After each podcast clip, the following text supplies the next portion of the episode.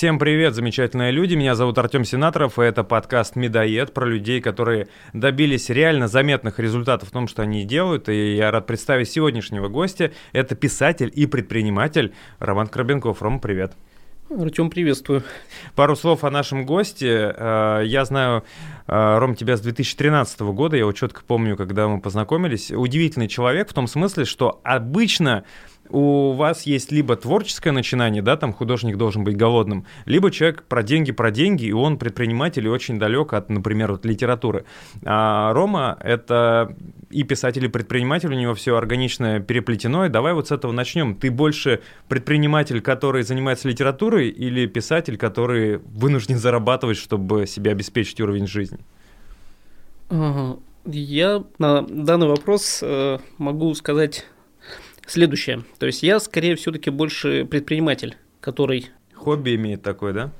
Ну да, то есть у меня э, как бы идеальным вариантом было бы, конечно, если бы у тебя хобби совпадало с твоим своей профессиональной деятельностью. Но скорее где-то осмыслить это далеко в малом возрасте едва ли ты можешь, когда выбираешь направление, то чаще всего это, в общем-то, либо работа, либо хобби. Они очень часто ну, как бы направлены в разные стороны. В идеале э, тех, у кого получается это, может быть, в свое время почувствовать у них, у родителей, или вот какой-то зов сердца они слышат и, соответственно, могут э, свое хобби сделать работой, это, наверное, те люди, кого можно назвать счастливыми. Угу. Вот я к этим счастливчикам не отношусь, поэтому у меня на самом деле все это вот э, как, как некая диаграмма, да, то есть меня периодически больше заносит рабочее русло, иногда у меня наоборот начинается как бы... Творческая энергия. Да, да, все правильно. Появляется творческая энергия, которую, в общем-то, э, выпускать я умею одним способом, это ну, сажусь за свои тексты и, в общем-то, работаю с ними и так далее. Но при этом, опять же, э, как бы этот выбор действительно его рано или поздно, а скорее рано придется сделать, выбрав направление. Допустим, за, насчет себя могу сказать, что я, в принципе, опять же, этот выбор сделал правильно. Потому что, во-первых, я достаточно медленно пишу, в принципе, то есть мне надо, чтобы вот все вывалилось, чтобы все созрело в голове, чтобы, в принципе, от А до Я я уже понимал, как это будет. То есть начинаю я, скажем так, класть текст на бумагу в тот момент, когда у меня, конечно, еще полной истории нет, но при этом все это идет очень... Я даже для интереса сегодня посмотрел, как у меня выходили книжки, это в среднем вот где-то раз в 4 года. Угу. Отсюда, ну, скажем так, едва ли бы меня мое творчество кормило, скорее всего, потому что... Ну, если это не Гарри Поттер, то да. Ну, да, да, Гарри Поттера надо как бы расти.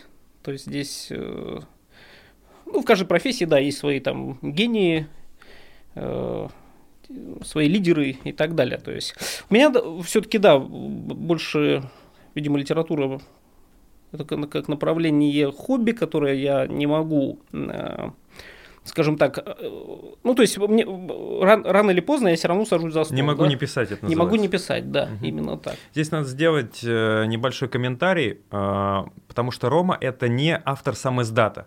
То есть, знаете, есть э, люди, которые, и это правда, они тоже могут считаться авторами книг, писателями, которые просто, ну, типа там вардовские файлики у себя на компьютере держат, изредка что-то печатают. Вот Рома прошел тот путь, это было на моих глазах, от автора, вот реально сам издата файла, который мало кому нужен, да, кроме вот самого автора, до э, человека, который публикуется в крупнейшем издательстве, ВСТ, по-моему, где выходила книга. Последняя. Которая, да, входит в XMO АСТ, самый крупный издательский холдинг, его книга во всех магазинах, она продавалась хорошо, ее допечатали печатывали, то есть это бестселлер. И вот человек прошел все эти этапы, и, соответственно, как бы со скоростью одна книга в 4 года. У тебя, кстати, вот относительно прошлой книги, из этих четырех сколько уже прошло? Относительно прошлой книги в 2019 году она была, ну, как бы увидела свет. И, э, ну, получается, что третий год. Поэтому время еще есть. И, в общем-то, я работаю над э, определенным материалом. И, в общем-то, я думаю, что можно будет его где-то в течение этого года, может быть, за, ну, как бы заходом на следующий назвать какой-то книгой, подготовить это к тому, чтобы это, этот материал стал книгой. Вот у тебя несколько книг, и ты сам про себя говоришь, что ты не можешь не писать. Это абсолютно четко тебя показывает как творческого человека, у которого есть вот творческая жилка.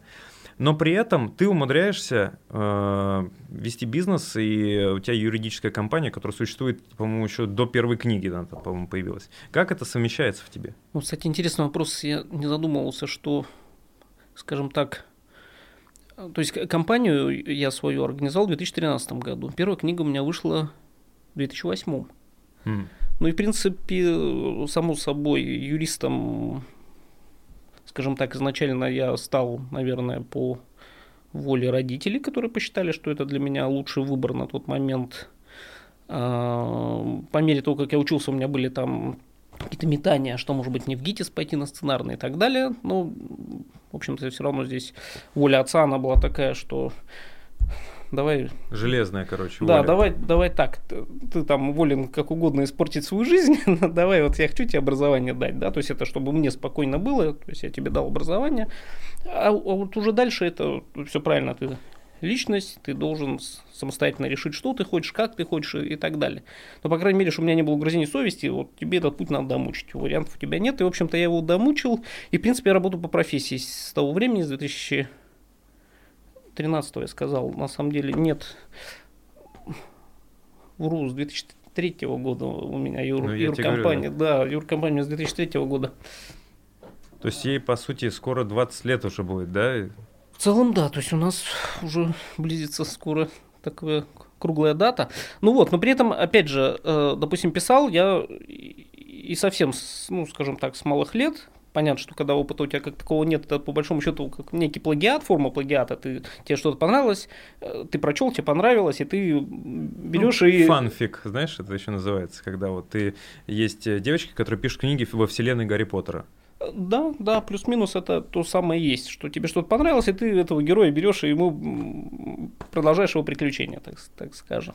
И потом со временем, когда у тебя какой-то опыт уже накапливается, ты начинаешь этот опыт потихоньку... Ну, то есть ты уже вот вырываешься из этого, да, мелом очерченного круга, когда ты, да, пародируешь кого-то, так сказать, используешь чужих героев, по большому счету.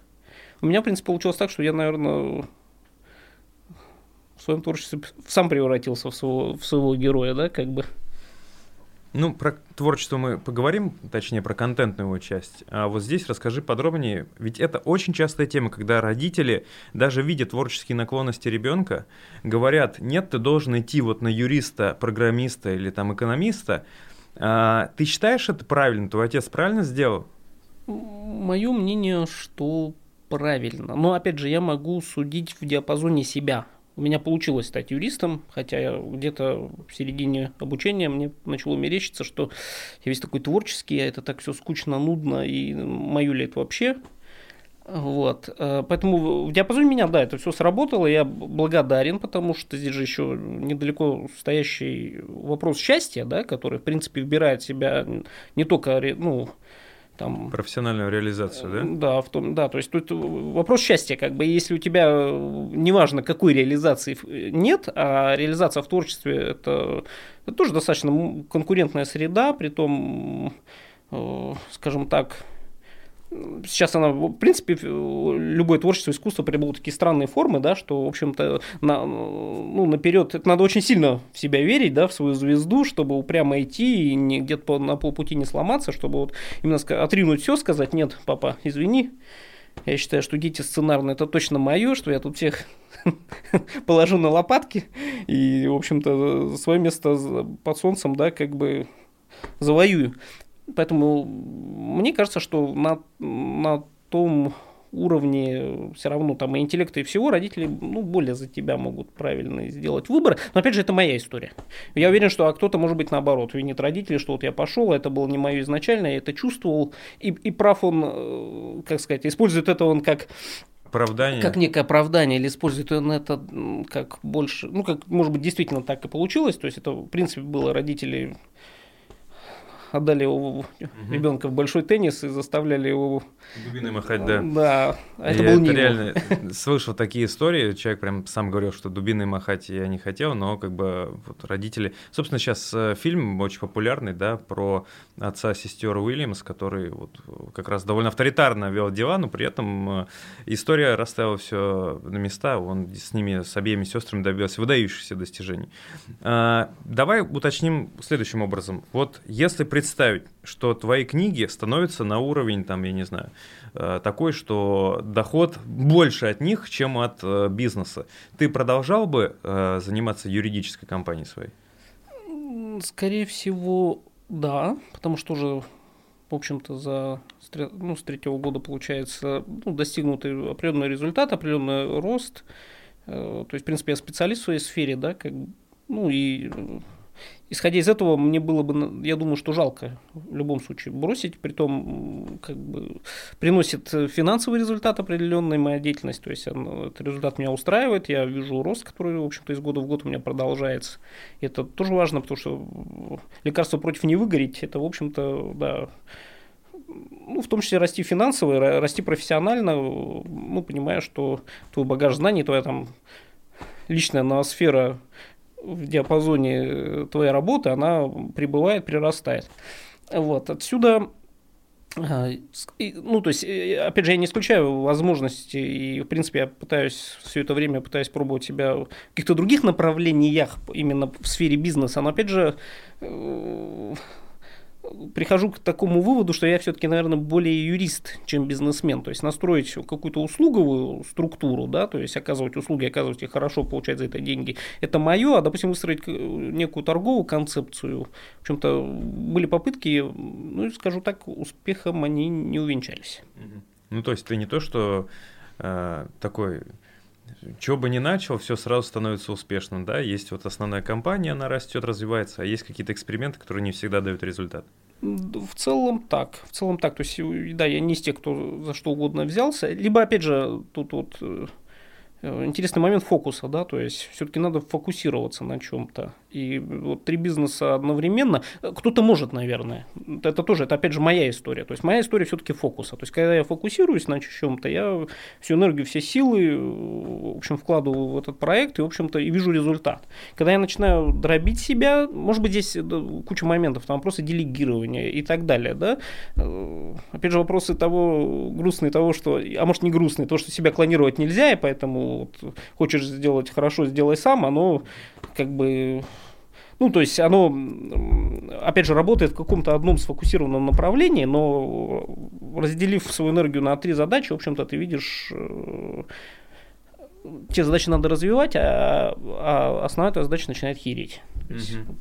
Вот. вот Получается, твоя компания скоро, бог даст, там, отметит э, в здравии в полном 20-летии. Да? Это большая дата, и я видел статистику, не помню точных данных, но примерно они были такими, что там условно 85% бизнесов в России закрываются в первые 5 лет а в первые 10 это будет цифра еще больше, соответственно, 20 лет, ну или там 19, как на данный момент. Это далеко не каждая компания эту отметку, этот рубеж пересекает, а, поэтому, я думаю, будет справедливо тебе задать вопрос, вот в современной России, чтобы у тебя был собственный бизнес, который с каждым годом, допустим, генерирует все больше денег, какие основные правила, принципы, убеждения должны быть у предпринимателя? Мой бизнес, вот э, юридической фирмы, он, можно сказать, только на пятый год заработал в принципе. И несколько раз у нас э, ну, мы, ну, там у меня есть компаньон, соответственно, у нас нам, ну, было большое желание все бросить на полпути, потому что тоже это было начато там в 19 лет, в 19 лет у тебя вся жизнь это двухходовки, пошел прямо, повернул налево, и ты в дамках, да, нашел клад. Ну, то есть все тебе мерещится очень простым, Почему я, допустим, пришел к выводу, что я все-таки больше юрист, чем бизнесмен? Потому что я понял, что на самом деле ну, все достаточно сложно. Все куча под нюансов, которые ты не видишь, и только, так сказать, войдя в эту воду, ты поймешь э, глубоко, не глубоко, и течение и прочее. Вот, поэтому э, исходя отсюда, как бы мое, мнение, что все-таки должно быть некое упрямство, некое упорство. Оно должно, опять же, быть в синергии с тем же самым фокусом, да, то есть ты должен заниматься чем-то все-таки, вот, ну, моя история, опять же, говорю, кто-то может быть настолько да. гениален, что у него получается по-другому, у меня так не получается, и, в общем, если взять вот среднестатистического юношу, который хочет чего-то достичь, он должен быть сфокусирован на одной задаче, сфокусирован долго, расти в этом направлении, и результат будет 100%. По крайней мере, в Москве. Да? Москва – это бездонный рынок.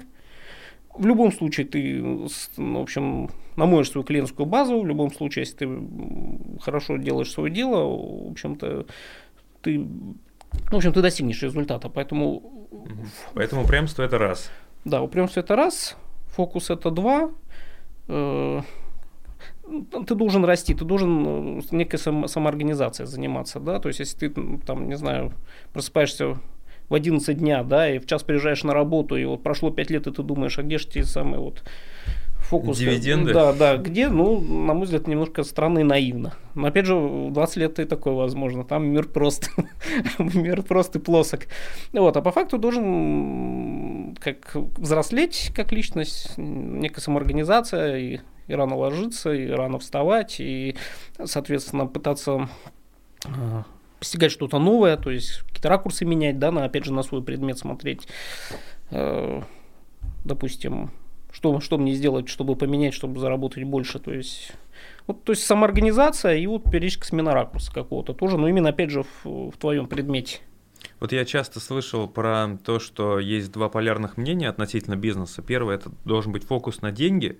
Ну, то есть бизнес это про деньги, да, как нам заработать больше. Это первая мысль. А вторая это то, что фокус все-таки должен быть, знаешь, типа на продукте. Вот хороший товар сам себя продаст и так далее. Тебе из этих позиций какая ближе? Хороший вопрос. На самом деле, наверное, второе.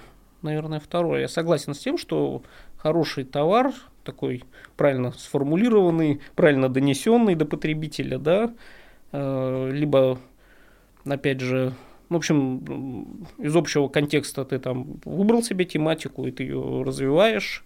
И, ну, в общем, я за второе. Мне кажется, в принципе, скажем так, я очень долго учился настроить некую, ну, то самое делегирование, да, так сказать. И то я не уверен до конца, что у меня получилось, потому что я уезжаю, я могу там уехать даже и, там на какие-то 2-3 недели и что-то там дистанционно какие-то вопросы решать. Все это у меня возможно, но при этом именно сама компания, то, что не привязано, ну, то есть то, что, как сказать, то есть я, есть там вот мое юрлицо, да, который там генерит определенный как бы денежный поток, он чем дальше я, тем он хереет.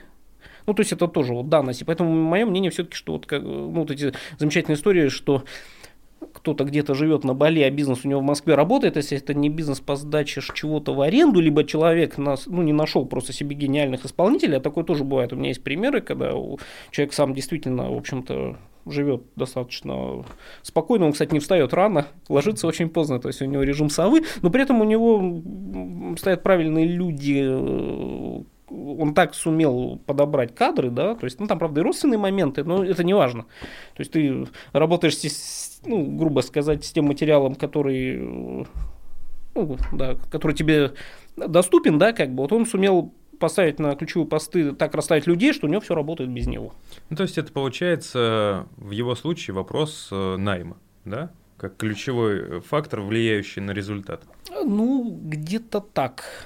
Там сложнее, сложнее на самом деле история. Я думаю, просто она немножко, может быть, нам сейчас чуть не по теме, и я буду долго ее рассказывать, но, но по, по сути так. То есть он привлек людей, и, в общем-то, приобрел хорошими зарплатами. Дальше, просто поняв, что это те люди, он дал им долю в бизнесе. И, в общем-то, и, и они дальше везут. Именно, а, именно. Да, давай подробнее чуть про то, что ты сказал. Вот, например, очень интересно про самоорганизацию. Мы часто слышим, особенно, знаете, в Инстаграме, ВКонтакте, в пабликах, посвященных успеху, о том, что нужно рано вставать.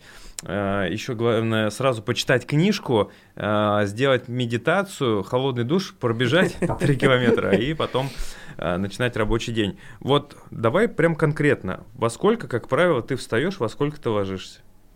У меня до пандемии был выработан хороший график. Я вставал э, в 5 утра но при этом ложился я в 10. С пандемией, в общем-то, немножко это все внеслись коррекции, да, в мой график, и сейчас у меня в среднем я просыпаюсь где-то в 6, в 6.30. Ну, это же совсем уже человек спит просто, я не знаю, бока отлежал в 6 часов вставать. А, вот просто нужно до конца прояснить. Окей, ты встаешь, предположим, 5, пол шестого, где-то так. А, ну, ты же не едешь на работу к 7 или едешь? То есть, как твой рабочий день состоит? Что ты делаешь? Нет, я в среднем 8 появляюсь на работе. Два часа, вот эти до 10 часов, когда начинается вот такая активность, мозга просыпается, и, в общем, клиенты, а VIP-клиенты, они, допустим, не сильно хотят общаться с кем-то. Из, ну, то есть, понятно, что, опять же, я делегирую, но часть клиентуры, они вот ну, как бы... Только с тобой. Именно, именно. То есть они мои боссы, по большому счету, говорят, что вот бизнес это так здорово, так легко, те самые двухходовки, да, создай бизнес, и ты сам себе хозяин. На самом деле, ну, немножко не так. Когда ты работаешь где-то, у тебя один босс, ну, там может быть два, а когда ты работаешь на себя, у тебя каждый заказчик, он твой босс по большому счету. Но при этом каждый из этих боссов, он, в принципе, ты можешь его потерять без э, там, э, страха остаться без денег вообще. То есть ты можешь сказать, все, мне с тобой хватит, я на твое место беру другого босса.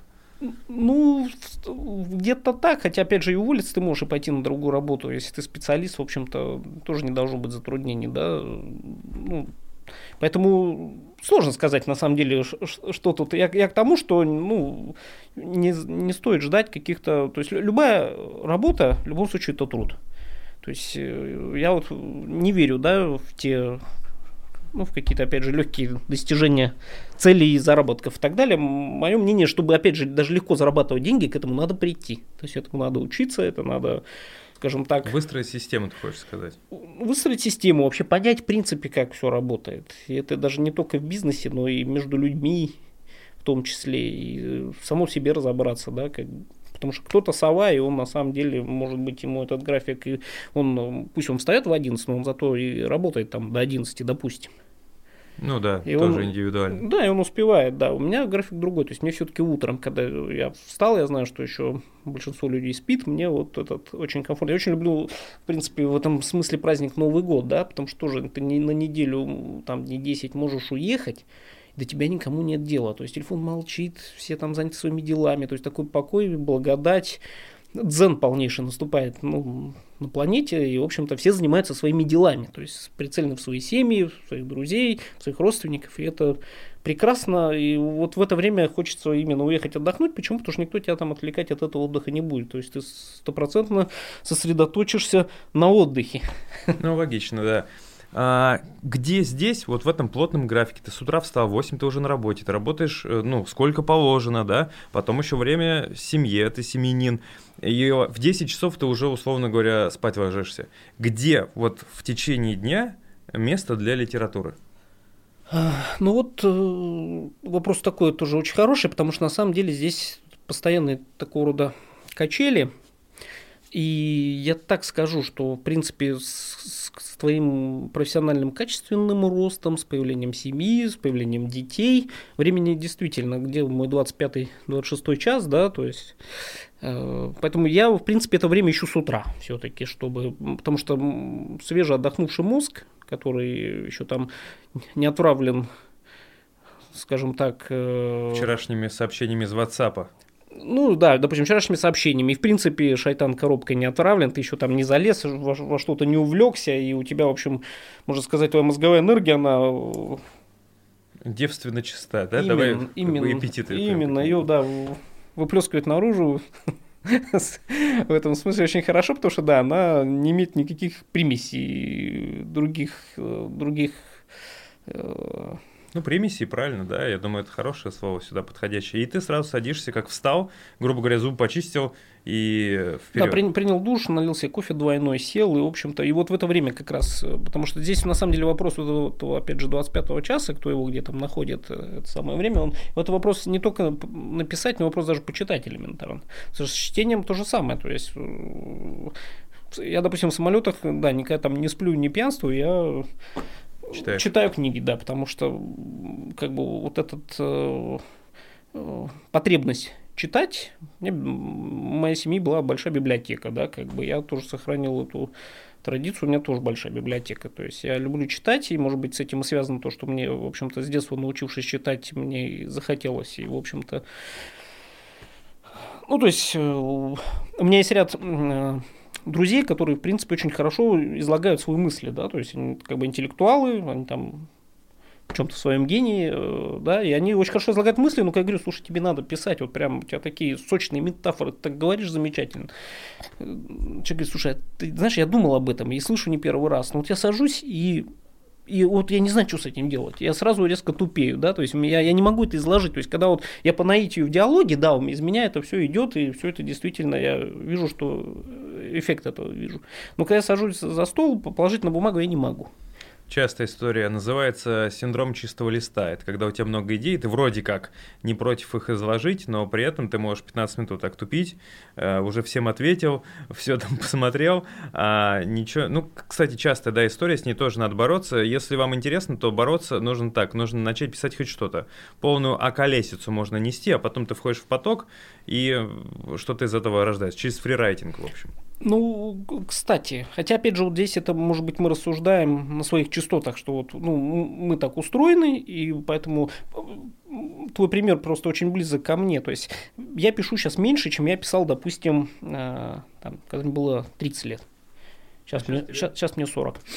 Вот. Э, в 30 я писал меньше, я писал в 20. То есть оно все равно вот некое, вот, это некое пике, вот, как ни крути видимо, в любом случае тут конфликт э, разного тебя, тебя юриста, и тебя, так сказать, семенина, и тебя э, бизнесмена, и тебя там, не знаю, еще хорошего сына и, и так далее, это, это все все равно в том, в том или ином кон, ну, конфликте, как бы, и на все 24 часа, да. Так вот, э, мысль какую хотел сказать, что э, иногда начинает казаться, что вот прям вроде и, ну, у тебя какой-то перерыв, в творчестве, допустим, были по работе проекты, ты весь был погружен, сейчас, допустим, я на учебу еще пошел, сейчас сдам экзамен и, соответственно, надеюсь, что как раз следующее это надо будет мне вот эту мою цикличность сохранить, да, четвертый, третий год идет, и мне надо дописать пятую книгу. Мне надо ее дописать и вот. Ну так вот, э, иногда начинает, как со спортом даже, да, то есть ты когда долго на спорт не ходишь, тебе начинает казаться, что вроде, а может он и не нужен, может это я теряю время, может мне надо сосредоточиться вот на моих других я, зачем мне спорт? Но когда ты потом раз сходил все-таки, да, если у тебя есть потребность, если ты заставил себя, ты выходишь, ты понимаешь, у тебя вот этот тонус, вот это другое состояние, а, ну, ты понимаешь, что человек вот эту эволюцию прошел все-таки э, из-за места, ну, и, по большому счету силой боролся ранее, да, в какие-то э, Сейчас время другое, а, а, а раньше, да, сила имела значение, что все все-таки тело человеческое, вот, Э, скажем так, сквозь века оно выстраивалось, настраивалось, и разум его, и, в общем-то, ну, мысль такая, что без спорта нельзя, одним словом, если коротко. Mm-hmm. То есть спорт, Ну, и без необходим... творчества, ты хочешь сказать, да, тоже? Да, то есть вот я, допустим, сажусь, и мне кажется, вот что-то вроде тоже пустая голова, а надо, да, то есть, ну, я сажусь, я начинаю править свое, я беру, открываю то, что у меня там написано, начинаю это читать и редактировать. И совершенно неожиданно у меня появляется вот эта творческая энергия, когда я вот уже, дойдя до конца до последнего, так сказать, слова того, что ранее написано, я дохожу, и я уже да, знаю, как уже продолжать. Знаешь, и у меня идет. Но вот насколько у всех так, вот вопрос. То есть я не, я, я не уверен, что у всех так. Хотя, кто знает, может быть, секрет прост, да? Ну, вообще, да, если спросить 11 человек, э, которые написали книгу «Как ты стал автором книги», ты получишь 11 разных ответов. И, возможно, твой ответ личный, как это надо делать, он 12 Но в любом случае определенные правила есть. И что касается работы над э, книгой, а книга — это глобальный проект, потому что ты не напишешь ее за один день, да, это все-таки требует какого-то времени.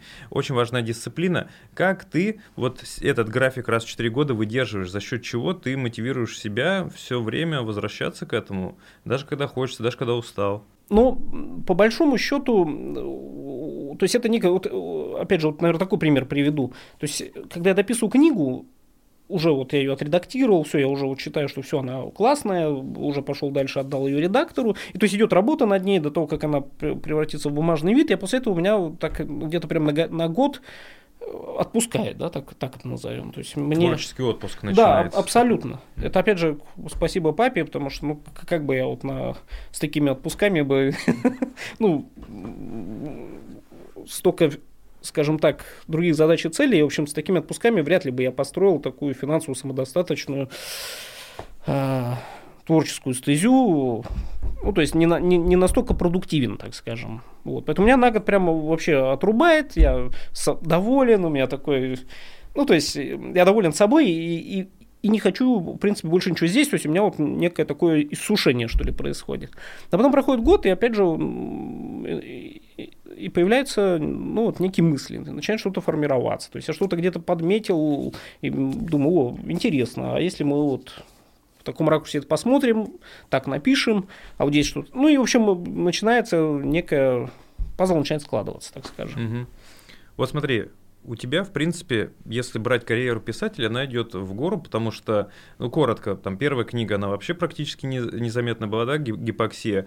А, вторую Рома делал сам издат, он продавался и неплохо, но не было в магазинах практически представлено. Дальше была книга «Розовый дельфин», уже вышла в издательстве и поехал по магазинам. А э, с четвертой книгой, которая называется «Ведьма», уже, в принципе, там и продажи пошли, и была э, презентация в МДК на Арбате, Московский дом книги, один из самых топовых топовых книжных магазинов. То есть, в принципе, идет все вверх. Но при этом у тебя какая у самого оценка э, развития своей писательской карьеры? Нет ли такого, что ты каждый раз думаешь, вот может быть, там, я не знаю, сейчас это будет новый Гарри Поттер там, или Властелин колец по тиражам? Или ты доволен, или недоволен? Что вообще думаешь? Я немножко, наверное, по-другому смотрю на этот вопрос. Я не думаю, что вот сейчас вот, вот это будет нечто прям совершенно гениальное, и я вдруг э, ну, скажем так, куда-то резко шагну вверх, да, качественно все будет по-другому. То есть я все, ну, то есть, ну, это, в общем, наверное, соответствует моей философии по жизни, что все надо, всему свое время, надо четко заниматься. В идеале все-таки, вот опять же, мне так кажется, что ты должен выбрать направление и идти по нему. Жизнь настолько длинна, что прям 20 направлений попробовать. Ну, опять же, в зависимости от того, с чего ты начал, конечно, с какой базы и так далее, но в принципе. То есть надо выбрать направление, по нему идти. Поэтому для меня это все-таки какие-то шаги, которые необходимо делать, вне зависимости, на самом деле, от того, что там и как там ну, история разных творческих людей тоже она, она по- по-разному развивается. Кто-то и умирает безвестным, потом, соответственно... Ну, то есть, опять же, на, на этом тоже не, не надо циклиться. Проще не думать в, в эту Конечно, сторону, надо, да? надо просто делать свое дело, потому что если над эту тему ну, много голову ломать, то, мне кажется, это, в общем-то, на самом деле, будь от, от главного тебя отвлекать, по большому счету. Примерно так же, как ты сел пописать, а сам берешь что-то, а, инстаграмчик полистаю. 20 минут, что-нибудь там, э, еще что-то, не знаю. Перекусить. Ну да, да, то есть это, в принципе, все тебя отвлекает, по большому счету. Поэтому мое мнение, что не надо циклиться, когда я там стану великим, или, а может, я вообще не стану великим. Если у тебя есть э, там желание, какой-то огонь горит, ну, в общем, надо пытаться этим огнем делиться. И не искать быстрого подтверждения или опровержения да, каким-то своим способностям. Да, однозначно. Здесь тоже вот э, еще, еще раз эту мысль выскажу, что справедливость своего рода этого мира, да, что все в некоторой степени все равно уравновешено так или иначе, в том числе э, люди разные, да, то есть э, я вот, мы 31-го полетели в отпуск, 31 ну, считается самый такой поспокойней день. То есть 30... Декабря ты имеешь Декабря, да, mm-hmm. вот на Новый год. 30-го очень в аэропортах аншлаги, 29-го, 28-го, а 31-го затишье, потому что считается, что семейный праздник, надо за столом быть, а никак не в самолете.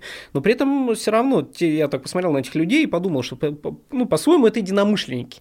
То есть они, ну, может быть, они наверняка любят этот праздник, но у них нет вот такой привязки, что нет, я должен за столом с оливье перед телевизором, то есть у них такой установки нету. То есть они, в общем, свой такой срез, да, то есть они вот, вот так думают. Поэтому, опять же, говоря, что ну, то есть мысль такая, что э, если что-то делаешь, то найдутся люди, которые скажут, о, это круто, нам это заходит, нам это нравится. И то есть поэтому, ну, как бы нужно делать. Нужно делать, нужно заниматься, не нужно себя отвлекаться на какие-то частности. Стану, не стану. Но, опять же, это моя история в том контексте, что мне, у меня есть то, что мне, в общем-то, чем я зарабатываю. Поэтому я могу, может быть, так легкомысленно относиться. А, а кто-то, может быть, кто это на алтарь положил, сделал выбор в свои 18 лет. Нет, папа, я считаю, что ты не прав, а я пошел на сценарный в ГИТИС. И потом пошло все как-то не так, как планировалось в веснушчатой голове, да, то есть ты начал, да, все пошло не так, и разочарование за разочарованием, и это вопрос счастья, да, как бы, то есть, если тебе не, неоткуда подпитывать неоткуда быть счастлив. Ну, если ты несчастлив ни здесь, ни там, то, соответственно, ты несчастлив везде, да, как бы. Поэтому тут вопрос выбора, он очень тонкий, на самом деле. Ну, получается в определенном смысле, что ты эту систему хакнул. Потому что когда тебе отец сказал, иди на юридический, ты сказал, окей, я туда пойду. Ты сделал свою компанию, которая оказывает юридические услуги. При этом параллельно ты так контрабандой в свою жизнь провез литературу, у тебя выходят книги, и ты развиваешься как автор это же э, гениально, потому что если вдруг книги начнутся продава- начнут продаваться как Гарри Поттер, ты первый придешь к родителям и скажешь, батя, смотри, что у меня есть, да, и вот такие цифры. А если нет, то так это и просто хобби остается. Ну, в общем, это какая-то беспроигрышная история. Отец, когда э, твои книги стали публиковаться, и ты начал развивать это направление, читал их? Есть какая-то обратная связь? Да, отец, э, можно сказать ну, то есть мы с ним этот, эту тематику вспоминали, именно, э, как он говорил, нет, оставайся. И, в общем, получилось так, что и, и он оказался прав, и я оказался прав, да, то есть, и то, что... Ну, то есть, э, и, и да, и папа, он активный мой читатель, так скажем, он все мои вещи прочел, и с каждой книгой он говорит, что, сынок, я вижу, у меня у отца два высших образования, поэтому, в принципе, ну, он очень много читает тоже. Как я говорил, у нас в семье была большая библиотека, и папа может, да, как бы отличить плохо от хорошо, поэтому его мнению я доверяю, и он, в общем, с ведьмой он сказал, что, что ну, до этого по-разному, потому что ты пишешь не так, как я привык, не то, что я люблю, ну, вот как вот мне кажется, да, то есть э, то, что мне кажется, вот, что, что вот так надо, то есть. Ты своеобразен, но с ведьмой он уже, в общем-то, признал, скажем так, что что как писатель я не так иначе состоялся, место. да, да. Именно, именно. Да, у Ромы э, его книги я читал, они действительно своеобразны, то есть это не для красного словца, они на самом деле аутентичны, и даже сложно подобрать какие-то формулировки, которые бы грамотно это описывали, то есть это вроде и психоделика, и нуар, и какая-то современная проза, все здесь вместе в каком-то причудливом коктейле, который действительно авторский, поэтому я могу понять твоего папу э, в этом смысле, да. И э, здесь же неизменно возникает вопрос э, по поводу критики. То есть наверняка, как автор, э, все-таки четыре книги это четыре книги, да, и они все разные. И э, есть читатели, когда ты получаешь не совсем лестную обратную связь на своей работе, и вот, может быть, в интернете где-то или что-то еще, какой-то отзыв, ты принимаешь это близко к сердцу? Как ты вообще реагируешь на критику? С возрастом, когда ты становишься такой многополярнее, посложнее, ты спокойно начинаешь относиться. В юности, конечно, это все бесит, Катя, там пишут, что пишите, пишите в стол, пожалуйста. Я и такую формулировку получал. И, э, ну что, там, ты бездарен и так далее, и такое было, то это все задевает, позже нет как. Потому что, ну, опять же, это все некий такой шум, белый, не белый, но он, он отвлекает, и на, на нем сосредотачиваться не нужно. То есть э, в любом случае надо верить в свою звезду. надо, если, если тебе хочется, если тебя тянет к столу, если тебя тянет к какому-то к созданию каких-то историй, там, из своей жизни или из придуманной жизни, из придуманных миров, то ну, надо это делать. Как. Не стоит э, и помнить о, о великой справедливости жизни, что есть определенный контингент людей, который 31-го поедет в аэропорт. Угу. Ну да, то есть каждому свое получается. Именно, который, который прочтет, ему понравится. И он скажет здорово. Он скажет, я тоже поначалу переживал, то есть у меня, когда вышла первая книга, а, пришел такой отзыв, жалко деревья, которые пошли на бумагу для вашей книги, представляешь? Вот, вот мне такое представляет. Вот. И э, я просто понимаю, и вот позднее услышал у Гранта Кардона такую мысль очень крутую, что э, у тебя нет хейтеров. То есть вот люди, которые тебе пишут негатив, они не тебе пишут негатив. То есть, грубо говоря, если представить, что ты не существуешь, твоих книг нет, они нашли бы другого кого-то и писали бы туда. То есть э, ему просто нужно, ну, хейтить. А, и когда ты это понимаешь, когда ты допускаешь, что твоя книга не для всех, что кому-то она понравится, как ты правильно сказал, кому-то она не понравится. Ну и как бы что, знаешь, типа говорят даже, я не 100 долларов, чтобы всем нравиться, так доллары тоже не всем нравятся. Да, так и есть. Есть люди, которым и доллары не нравятся. Соответственно, а, если вот это все, знаешь, так в общую картину а, как пазл собрать и вот посмотреть на твою жизнь, знаешь, с высоты, так, скажем, хеликоптер-вью, да, с высоты птичьего полета, и рост твой как литератора, он э, тебе самому заметен? То есть ты считаешь, что именно творческий, как автор, растешь от книги к книге? Э, твой пик впереди или у тебя уже есть флагманская работа? Как ты сам смотришь на свое развитие творческое? Нет, я определенно расту. И, в принципе, с возрастом ты усложняешься.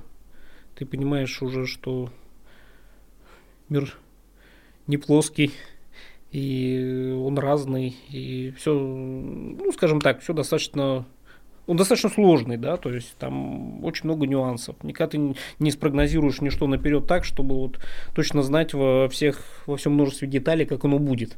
А будет при том, как ты, не, ты 5 версий напиши, а будет шестая, ну вот, или будет комбинация этих версий. Поэтому, поэтому, скажем так, если ты чем-то занимаешься, уделяешь этому время, в принципе, у тебя, ну, может быть, какие-то есть задатки, Э, ну, то есть это тебе нравится, ты много читал, тебя там дедушка что-то там куда-то писал и так далее, то есть у тебя, может быть, где-то в генетическом коду прописано даже, вплоть до того, то в принципе, э, ну, то есть ты не можешь не расти, вот мое мнение, ты не можешь не расти. То есть, если вспоминать раз в пять лет садиться, ну, там наверняка, то есть, это как э, левая рука, да, ее меньше используешь, она слабее. Когда ее начинаешь активнее по ней грушу бить, она становится на самом деле очень сильной. Но при этом эффект тоже быстро проходит. Когда ты перестаешь ее очень... Атрофируется. Она да. атрофируется махом. Поэтому плюс-минус что-то, наверное, из этой области. Но, в принципе, не расти ты не можешь, если, опять же, ты этому время уделяешь, потому что ты сам растешь, ты сам усложняешься. У тебя многообразие жизни, ты это опыт тот же самый, да, который копится, копится, и ты уже понимаешь, что что правда у каждого своя, допустим, что спорить с людьми не надо, что это в принципе бесполезно и так далее. Что и какая бы великая книга ни была, или какая великая песня, или там стихи, у них найдется человек, который скажет, что это полное дерьмо. И также найдется человек, который скажет, что это гениально.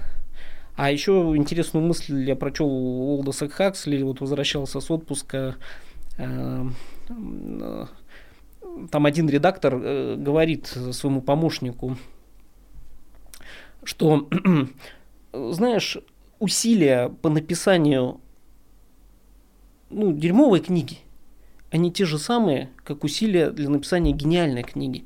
Что человек все равно, он, он в это верит, он делает, он прилагает усилия, он старается, то есть он все равно, ну, как бы, он что-то делает. Поэтому не надо говорить, что это там кто-то поработал больше, то есть усилия примерно одинаковые.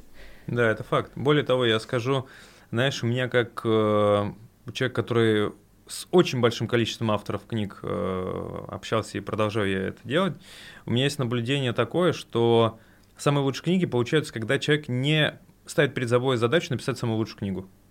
Вот если человек говорит, я сейчас напишу такую гениальную, это мы просто изменим ход истории. И он настолько повышает в себе важность, он просто зашкаливает, знаешь, вот очень сильно себя берет в ежовые рукавицы, и поэтому э, вот состояние потока, творческой свободы, оно не возникает. Очень высокие ожидания от себя. А когда ты делаешь все, ну не знаю, не на расслабоне, конечно, но в состоянии такой легкой эйфории, что вот что я хочу сказать миру, вот мое сообщение, а кому там это надо будет, это уже второй вопрос, получается сильно лучше. И ты прав, потому что у меня огромное количество книг, э, которые я написал как автор, и есть среди них, которые книги одного тиража просто не как-то продавались, есть книги, которые безумные бестселлеры и до сих пор во всех магазинах и их скупают, допечатывают.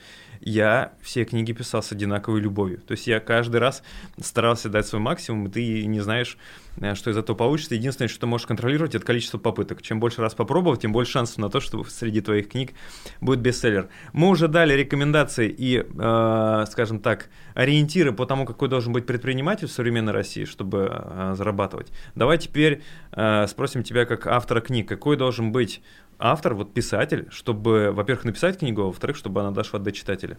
Тут сложно однозначно ответить, потому что сколько писателей, тут, наверное, и методы будут у всех свои. На мой взгляд, э, вот мой метод все-таки утро, да, утро, когда мозг ничем не осквернен, не отвлечен, и он... То есть утренние страницы это раз. Да. Но опять же, взять того же, кто там писал, выпивая прямо. Хемингуэй, вот. по-моему, да? Но да, есть люди, которые по ночам пишут. Мы говорим твою, знаешь, формулу. Да. Да, кто-то по ночам, вот, то есть кому-то нужно, как Достоевский говорил, что страдания нужны, не напишите в нормальной книге, не пострадав. Э, вот, мой метод, хотя я тоже вечерами пишу, допустим, э, то есть мне важно, чтобы дети спали, что дети у меня маленькие пока, и мне объяснишь там, что папа пишет, папа тут настроился, не, не сбивайте папу, а сбивать тебя, в общем-то, все равно. Тут надо по-хорошему и телефон выключать, и дверь в кабинет запирать. Сто процентов. Что да. тоже не гарантирует тебе покоя, поэтому нередко я и вечерами, ну, уже ближе да, к ночи, но это выходные, конечно, потому что я все-таки стараюсь жить в графике, я понимаю, сейчас мне, э, скажем так, папин выбор, я культивирую его сейчас еще более, чем ранее. Почему? Потому что я не один уже, у меня семья, у меня дети, и поэтому я понимаю, что все-таки э, что есть хобби, да, а что есть э, ну, смысл такой, основной смысл цели прилагания. То есть давай так, первый да. пункт найти правильное время. Найти правильное так время, да, да. Что-то еще? Ну, опять же, не, некое упрямство, да, то есть в любом случае, то есть ты должен то есть э, на, в себя надо верить еще. Ну, то есть не надо, и при том не важно, что э, кто бы там тебе не писал, пусть даже, говорю, папа мой, в общем, все, у него неоднозначные были всегда реакции, потому что он все-таки у меня, ему 71 год в этом исполнился в конце прошлого года, да, поэтому он мы все по-разному с ним мир видим, и поэтому... Но он при этом, пятой книгой я до него достучался, так скажем. До этого он... Четвертый. Четвертый, да. Пятый, надеюсь, достучусь лучше. Все верно, четвертый. Вот. Э, поэтому надо себя верить, надо продолжать этим заниматься. И вот здесь самый интересный момент, что получается и у предпринимателя, и у писателя набор э, характеристик для успеха примерно одинаковый. И там, и там нужно правильное время найти, уделять, да, и там, и там нужно быть упрямым, сфокусированным. А вот насчет верить в себя, расскажи поподробнее. То есть мы часто слышим от рекомендацию, надо верить в себя. Это правда, правда, и я тоже с этим согласен. Но а где найти силы верить в себя на этапе, когда еще нет от внешнего мира подтверждений тому, что реально что-то стоящее происходит?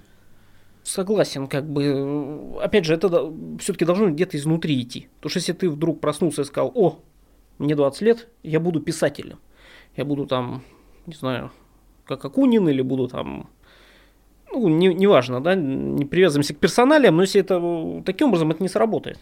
Вот э, в любом случае у человека, у каждого есть какая-то предрасположенность. Что-то у него там в генетическом коду какую-то колоду карт стусовали э, его ну, предки, и, и, соответственно, есть предрасположенность. Кто-то там великий стратег, то есть ему надо на поле брани, неважно какое это поле, это может быть и бизнес. Компьютерная игра. И, и, да, что угодно, компьютерная игра или, или бизнес-сфера, да, там тоже поле брани своего рода галстуки это современные мечи, так их назовем. вот, либо в политику. Вот. То есть кто-то великий стратег, кто-то хорошо рисует, вот видно сразу, что человек, кто-то спортсмен гениальный, видно, что, вот он, что это его, там он с мечом в ногах родился. Э, поэтому это должно все равно в тебе быть. То есть это не так, что я сегодня решил, а вот я, блажь у меня такая, побуду я писателем, побуду я художником, мне кажется, это путь никуда. То есть это надо, все-таки это направление э, твоей предрасположенности в себе, ну, твоим родителям или тебе самому, нащупать, и если ты чувствуешь, э, ну, что это твое, тебе это нравится, это Э, тебе хочется этим заниматься, тебе не лень этим заниматься, потому что человек существо ленивое, то, что не его, он не будет этим заниматься, он не заставишь, то есть вырастить писателя человека, кто в принципе не пишущий, мне кажется, это, может быть, я ошибаюсь, опять же, но мне кажется, это невозможно. То есть это, в тебе этот задел должен быть. И вот если он есть, если он есть, вот здесь надо, да, то есть здесь ты, в принципе, как-то связано с тем, что надо верить в себя, когда нет внешних э, подтверждений, ну, в этом смысле тебе, скорее всего, вот когда у тебя есть тяга что-то делать, тебе, у тебя это будет второстепенно. Ты в любом случае просто будешь это делать. Что, по крайней мере, у меня было так. У меня было так. У меня все правильно. И мне хотелось, да, я, я рассылал свои рукописи, да, первые, и, ну, мне либо не отвечали, либо отвечали, ну, как бы нет, и меня это не останавливало. То есть я пришел к мысли, что хорошо, значит, я сам издам свою книгу. То есть у меня, ну, то есть я, то самое упрямство, оно имело место быть и здесь. Да, вот. у меня такая же история была с тем, что мы э, с моим соавтором Олегом Логвиновым распределяли по издательствам нашу рукопись и просто, ну, э, ты каждый день с утра вот просыпаешься, бежишь смотреть почту, что там что-нибудь есть оттуда или нет, и, как правило, нет ничего, и ты понимаешь, что и заканчивается в какой-то момент запал, и ты начинаешь думать, может, это реально что-то я тут себе нафантазировал, да? А я просто понял в какой-то момент, что важно а, не ждать быстрых результатов. То есть вот а, самый херовый фильм — это «Области тьмы», помнишь? Почему? Потому что там показано, как он за ночь написал книгу, а потом ему, значит, издатель звонит и такой, я прочла, это пушка, вы приезжайте, вот вам уже контракт, все есть. Так не бывает, ребята, ну, вот, точнее, бывает, но только в кино. А мы, а, когда что-то написали, допустим, или просто сделали какую-то творческую единицу, создали, а, очень часто подмывает ожидать быстрой реакции, и, соответственно, вот а, все эти истории, там, он проснулся знаменитым, я вот до сих пор жду, когда я проснусь знаменитым, пока что-то не получается, но, тем не менее, движение здесь, оно должно быть э, не квантовое, что вот ты раз и написал какую-то книгу, которая мгновенно покорила весь мир, хотя, возможно, такое, но лучше рассчитывать на поступательный. Сегодня один шаг, завтра сделай второй. Согласен полностью. Тут, ну, все правильно. Надо заниматься тем, что тебя влечет, то, что тебе любо, ты этим должен заниматься. Там, допустим, э, ну, опять же, кто и такой там, может быть, критиковать э, Фиджеральда, да, того же, но кроме общеизвестных его гениальных вещей, у него много рассказов, которые он писал, чтобы заработать. У него свой выбор он сделал по-другому, да, он пошел, в общем-то, в русло писательское, и, ну, скажем так, да, этим зарабатывал, этим зарабатывал. У него много вещей, которые он писал, чтобы, в общем-то, и я, я читал эти рассказы, как бы, но опять же, это мое субъективное мнение. Омерзительные, да? Да, там добрая половина это, ну, в общем, они плохие. Ну, опять же, мое мнение, понятно, что я ну, твое, твое, естественно, ты, ты же в гостях-то у нас, что еще это может быть не... Смотри, э, завершаем потихоньку, подходит к концу наш подкаст. Э, не могу не попросить тебя спеть песню, шучу. Порекомендовать три книги. Ты много читаешь, не обязательно художественные, можно что-то бизнесовое, что-то историческое. В общем, топ-3 книги от Романа Коробенкова. Окей, ну вот Олдос Хаксли контрапункт. А, это из последнего, что мне запомнилось, понравилось. А, из такого, что ну, как сказать, допустим, «Идиот» Достоевского. Тоже очень мне нравится эта книга. То есть я люблю Достоевского, в принципе, очень сильно. И вот одна из его сильнейших вещей, на мой взгляд, это «Идиот», который я несколько раз перечитывал. И, в общем-то, люблю все его воплощения, в том числе и театральные, и кино, и в том числе. Это, наверное, два. Третье, мне, знаете, мне очень в свое время с его трилогией Дюна очень сильно меня поразил Фрэнк Герберт.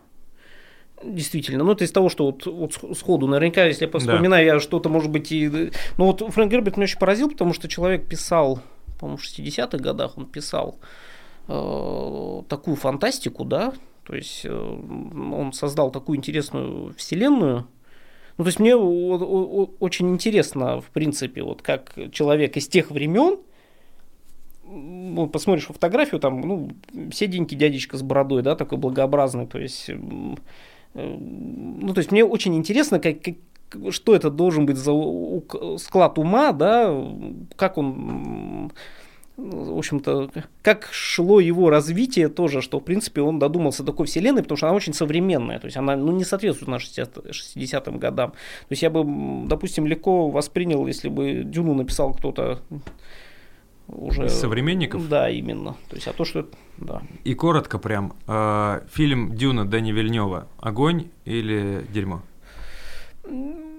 Я жду следующий. Я, он будет нарезан, видимо, на несколько частей, поэтому не могу сказать пока однозначно, надо понять все-таки целиком, но в принципе мне понравился. Я люблю очень...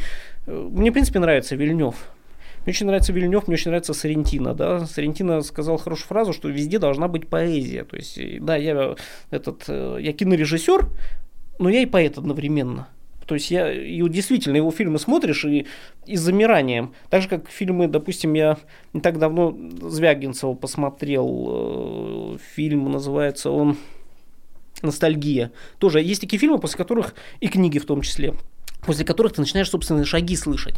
То есть мы так привыкаем к собственным шагам, что мы их, в принципе, не слышим на самом деле. Но когда ты, вот, на тебя произведет впечатление что-то, вот, э, обычно это что-то из сферы культуры, да, какое-то кино, вот именно с поэзией по Соррентино, да, или какая-то книга с той же самой проза, ну, так поданная, что ты восхищен, то ты идешь и начинаешь слышать свои шаги. То есть, э, то есть это, Пробирает. Да, это, это твоя поступь, да. То есть у тебя, в общем, сознание расширяется, восприятие меняется. Про, про, проходящая, конечно, история очень быстро, но оно замечательное. Поэтому Вильнев, он все-таки, на мой взгляд, в его фильмах есть поэзия. Ну что, друзья мои, время заканчивать подкаст. Напоминаю, что у нас в гостях сегодня был Роман Коробенков. Это и писатель, и предприниматель, и просто очень интересный собеседник. Ром, спасибо, что нашел время. Спасибо тоже. Да, вам, друзья, хочу пожелать почаще слышать э, звуки собственных шагов, да, чтобы настолько ваша творческая энергия прям бурлила, что вы постоянно новые проекты запускали, никогда не верите тем людям, которые э, вас убеждают в том, что у вас ничего не получится в творческом плане. Это не ваши друзья, обязательно идите своей дорогой и как можно больше пробуйте. Это был подкаст «Медоед», меня зовут Артем Сенаторов, пока-пока. До свидания.